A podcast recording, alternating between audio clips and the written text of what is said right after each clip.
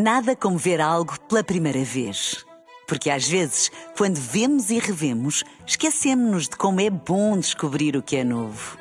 Agora imagine que viu o mundo sempre como se fosse a primeira vez. Zais. Veja como se fosse a primeira vez.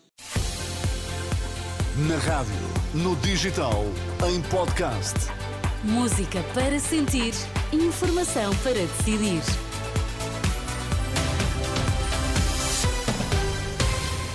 Notícias para ouvir agora na Renascença. Vamos saber quais os títulos em destaque nesta edição das duas. Se a direita tiver maioria, PSD chega, vão chegar a acordo, é o que defende o líder parlamentar do PS. Está a disparar o número de trabalhadores.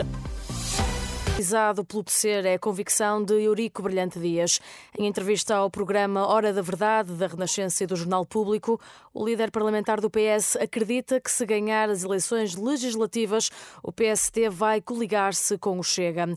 Sendo assim, o dirigente socialista diz que não vale a pena trabalhar num cenário em que o PS é chamado ao jogo para ajudar os social-democratas esse cenário não vai acontecer. Quando eu digo que não vai acontecer, é assim: se houver uma maioria à direita, o PSD vai fazer um acordo com o Chega. Okay. Não tenho a menor. Portanto, não vale a pena elaborarmos num cenário. Quer dizer assim, vai o PS viabilizar um governo do PSD para que o PSD não.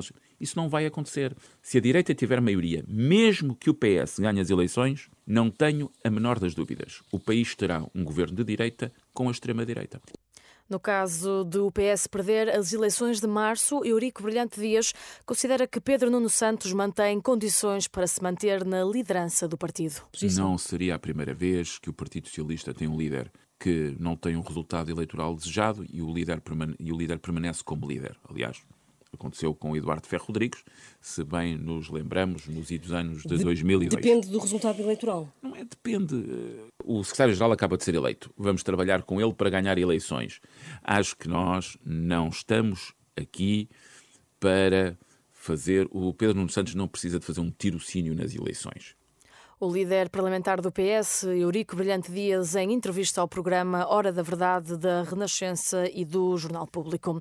E em resposta a Pedro Nuno Santos, esta quarta-feira, Luís Montenegro pede que se comparem os anúncios feitos pelo líder do PS e as obras efetivamente concretizadas nas áreas da habitação e das infraestruturas. Há muitos que prometem capacidade de decisão, mas que são a demonstração cabal de que entre aquilo que dizem e aquilo que fazem há uma diferença enormíssima do tamanho do mundo. Veja quem é que tutelou a habitação nos últimos anos em Portugal.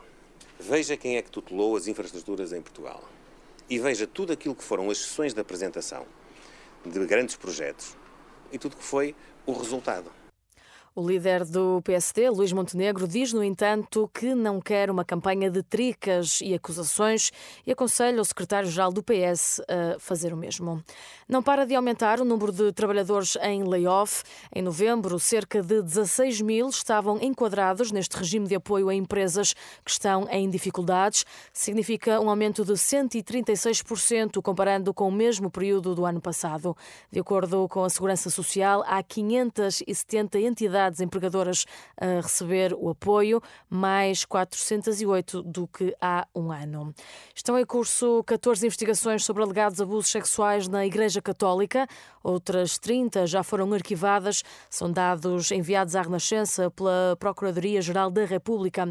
Os inquéritos resultaram de denúncias com origem na Comissão Independente para o Estudo de Abusos Sexuais, no Grupo Vita e também do Patriarcado de Lisboa. Ainda segundo a PGR, três dos inquéritos em curso resultam de duas denúncias enviadas através da Presidência da República. Nada como ver algo pela primeira vez. Porque às vezes, quando vemos e revemos, esquecemos-nos de como é bom descobrir o que é novo. Agora imagine que viu o mundo sempre como se fosse a primeira vez. Zais. Veja como se fosse a primeira vez.